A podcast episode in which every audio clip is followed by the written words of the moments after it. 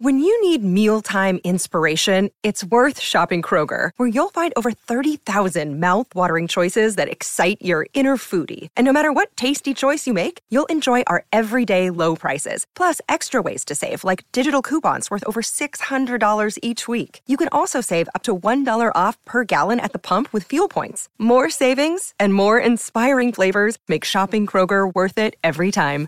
Kroger, fresh for everyone. Fuel restrictions apply.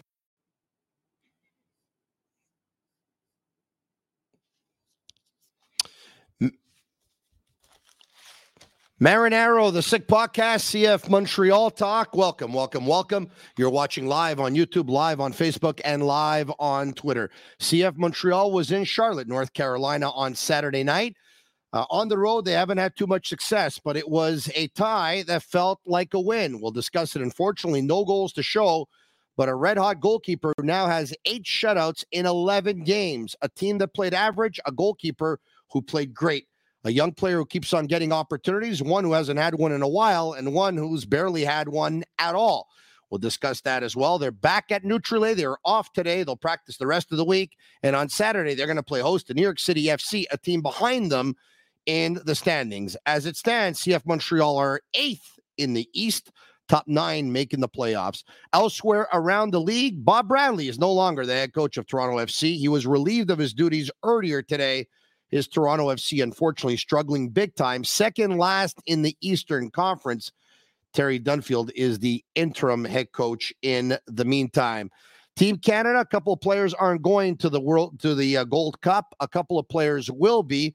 Uh, will uh, CF Montreal receive any calls for any of their players? As it turns out, no, they did not. We'll discuss this and much more. I'm Marinaro, and I'm going solo on the Sick Podcast, CF Montreal Talk. Turn up your volume. Because you're about to listen to The Sick Podcast. Sick Podcast. CF Montreal Talk. Here's the chance. Here's the chance. They've got the goal. Absolutely incredible. Cameron Porter delivers the goal to send Montreal Impact into the CONCACAF Champions League semi-final. The sickest CF Montreal podcast. It's gonna be sick. Sick, sick, sick.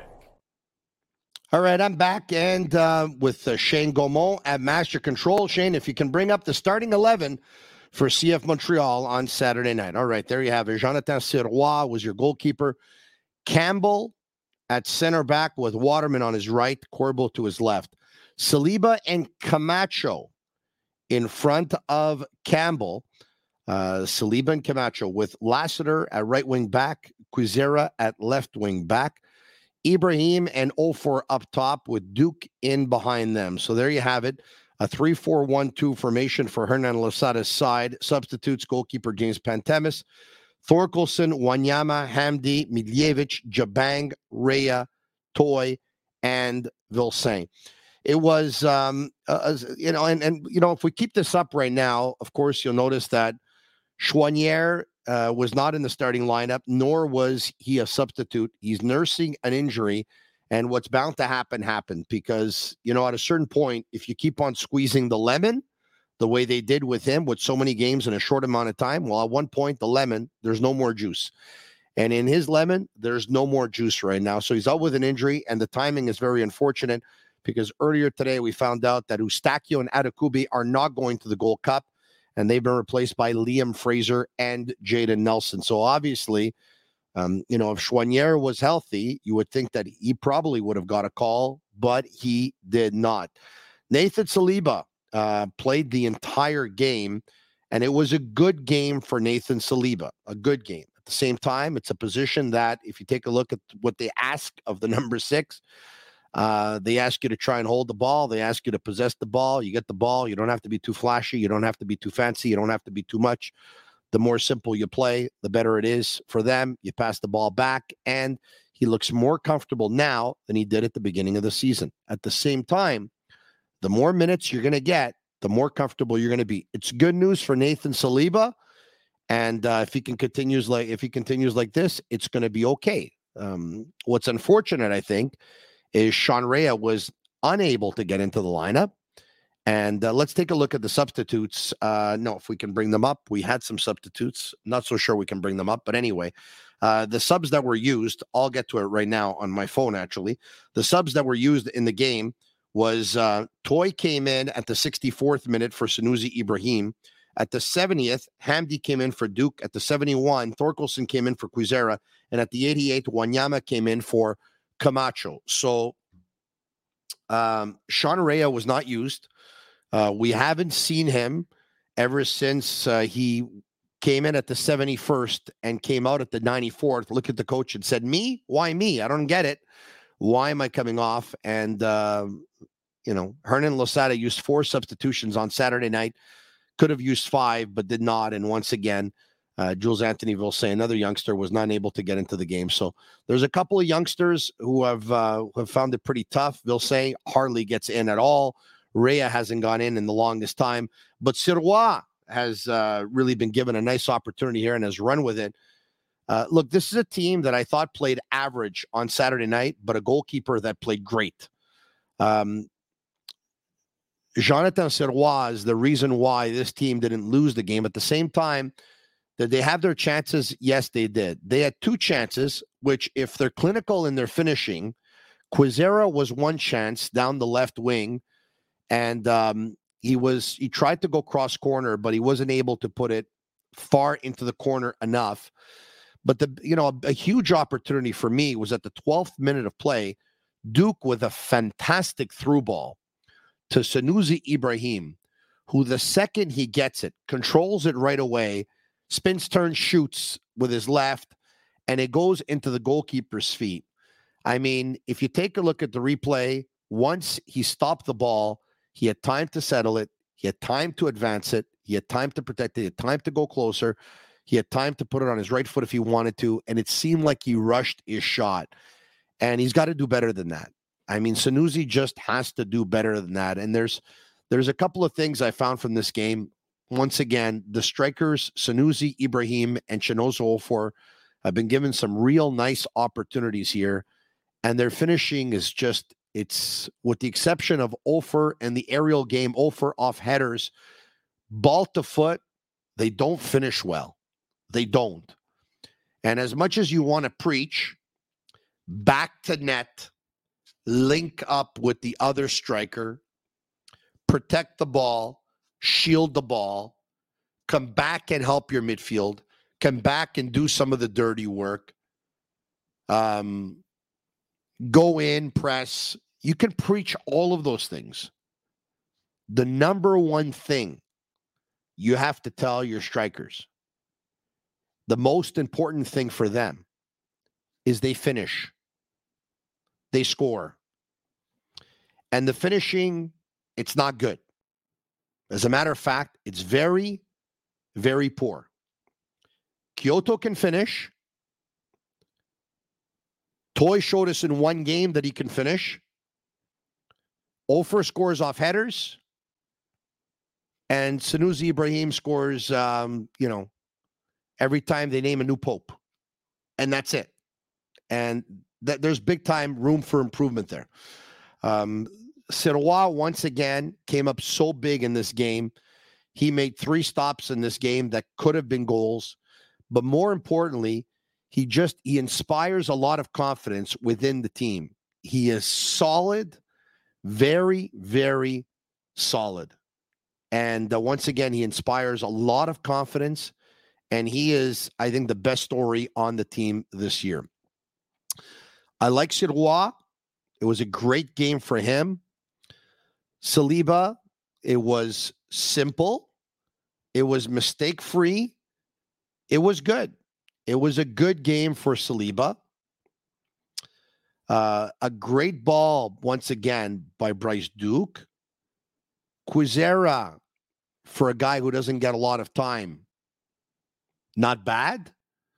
Camacho playing a position that is his secondary position, that of one of two sixes instead of the center back position. I thought did very, very well. At the end, he was cramping. It's normal.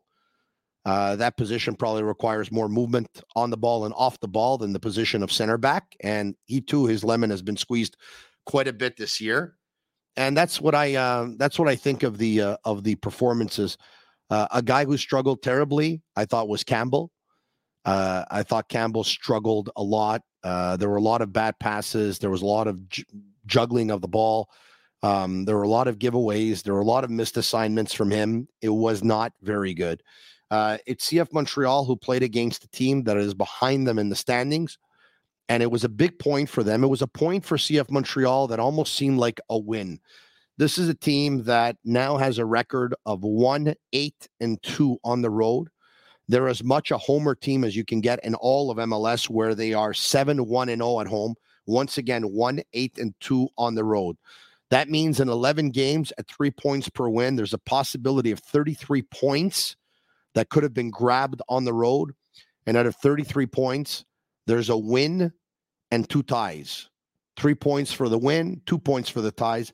So five out of a possible 33 points on the road. That's the bad news. The good news is it's a big point on the road. And all things considering, a team that was without Quioto, a team that was playing Camacho as a six, a team that didn't have Wanyama, hasn't had Piette in the longest time, didn't have Choinière, didn't have Lappalainen, uh, had to play a couple of guys out of position. All things considering, uh, it's a big point. It's a big point. And now CF Montreal return home. They were off today, and they're going to practice the rest of the week at the Nutrilait Center, and they're going to host New York City FC on Saturday night a team that is also behind them in the standings, and a team that has won how many games on the road, New York City FC? Zero. Zero wins on the road.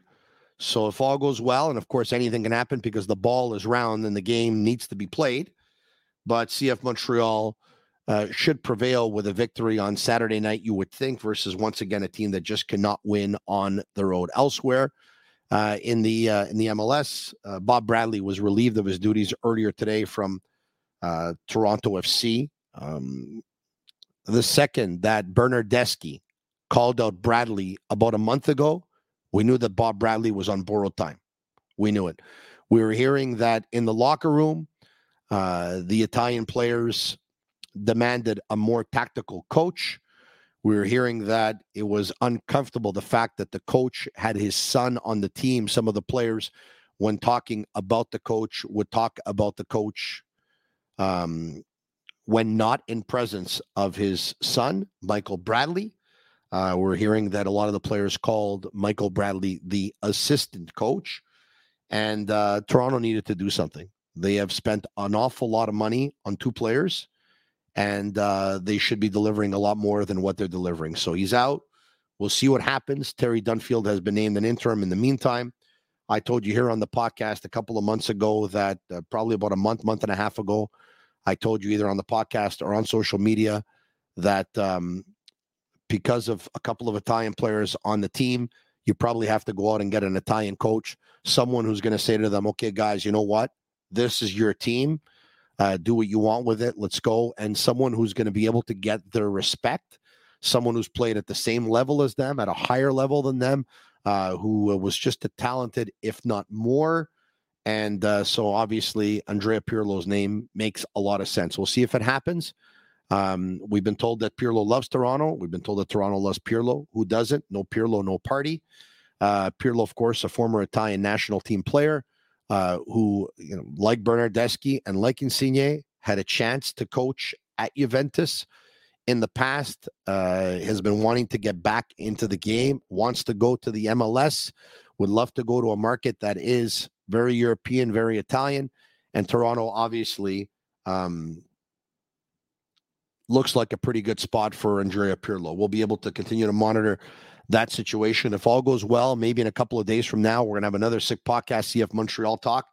and we're probably going to be joined by Tom Bogert of uh, the the Athletic, who's joined us before on the program, because the transfer window comes at the end of July, and uh, he says that CF Montreal are looking for a similar kind of deal they made when they acquired Lassiter and Duke from Inter Miami uh, a couple of months ago in exchange for Kamal Miller. So once again, Canada at the Gold Cup.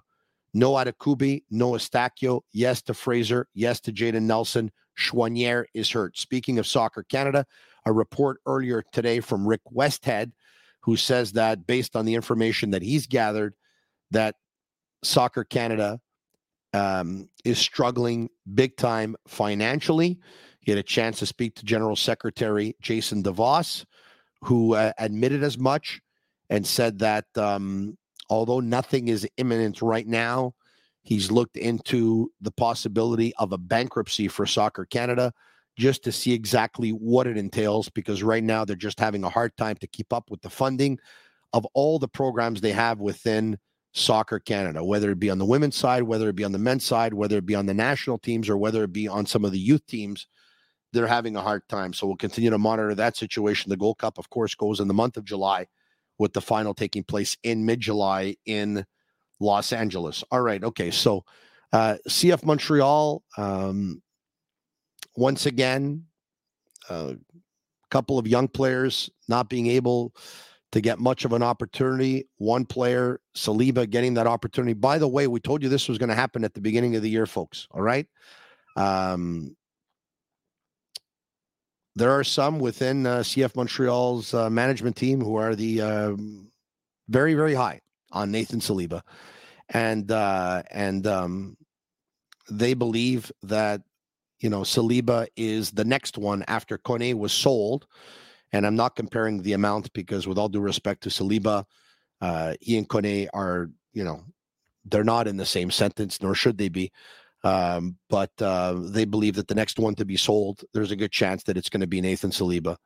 Um, and uh, they have uh, they have confidence in him and uh, full confidence uh, in his uh, representation, who was able to you know same representative, of course, as as Ishmael Kone. So he's the one that's um, that's getting the push. And when you give a player playing time, and especially against a team that's below you in the standings, and um, it's more of a simplistic role. It's uh, it's easier to look good, but you know he deserves credit because at the beginning of the season you saw his nerves, you saw that it was too much too soon. Uh, ironically, they played him in a ten position at the beginning of the season. He's never went back to playing as a ten ever again since then. Uh, he is the player that you're seeing in a six in a CDM role.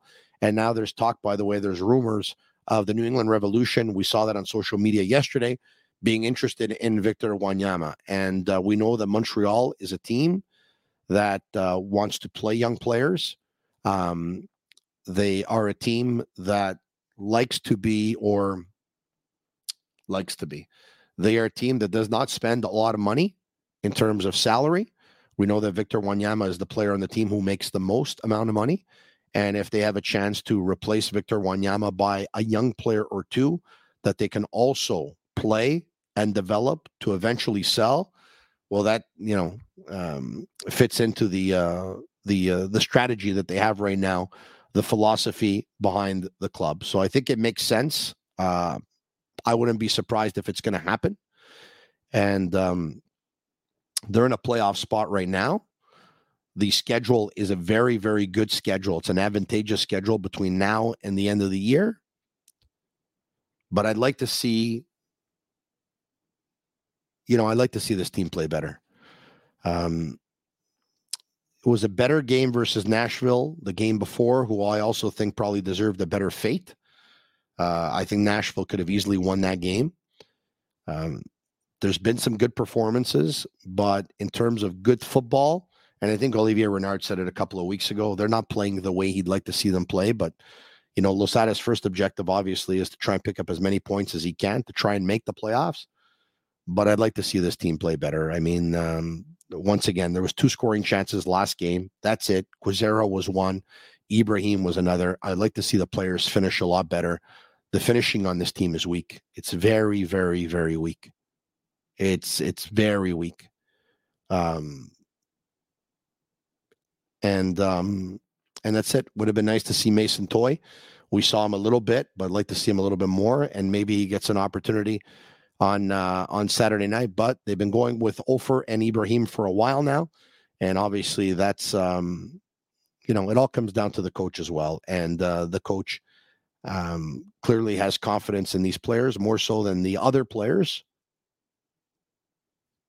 Jonathan Sirois, once again, good for you. Good for you. Uh, he's um, he's the best story on this team right now, and um, I don't remember since CF Montreal's been in the MLS them getting goalkeeping like this. He gives them a chance to pick up points every game, and he deserves a lot of credit because that kid has worked really, really hard. And uh, the bumps, the bruises, the sacrifice, and hard work pays off, and he deserves it. So, uh, we'll be back in a couple of days. Once again, the transfer market end of July. Uh, they start. Uh, they uh, they are back at practice again tomorrow, and uh, we'll give you an update in a couple of days from now. So CF Montreal um, team played average. Goalkeeper played great. Uh, a tie on the road that felt like a win. Points aren't easy to come by on the road.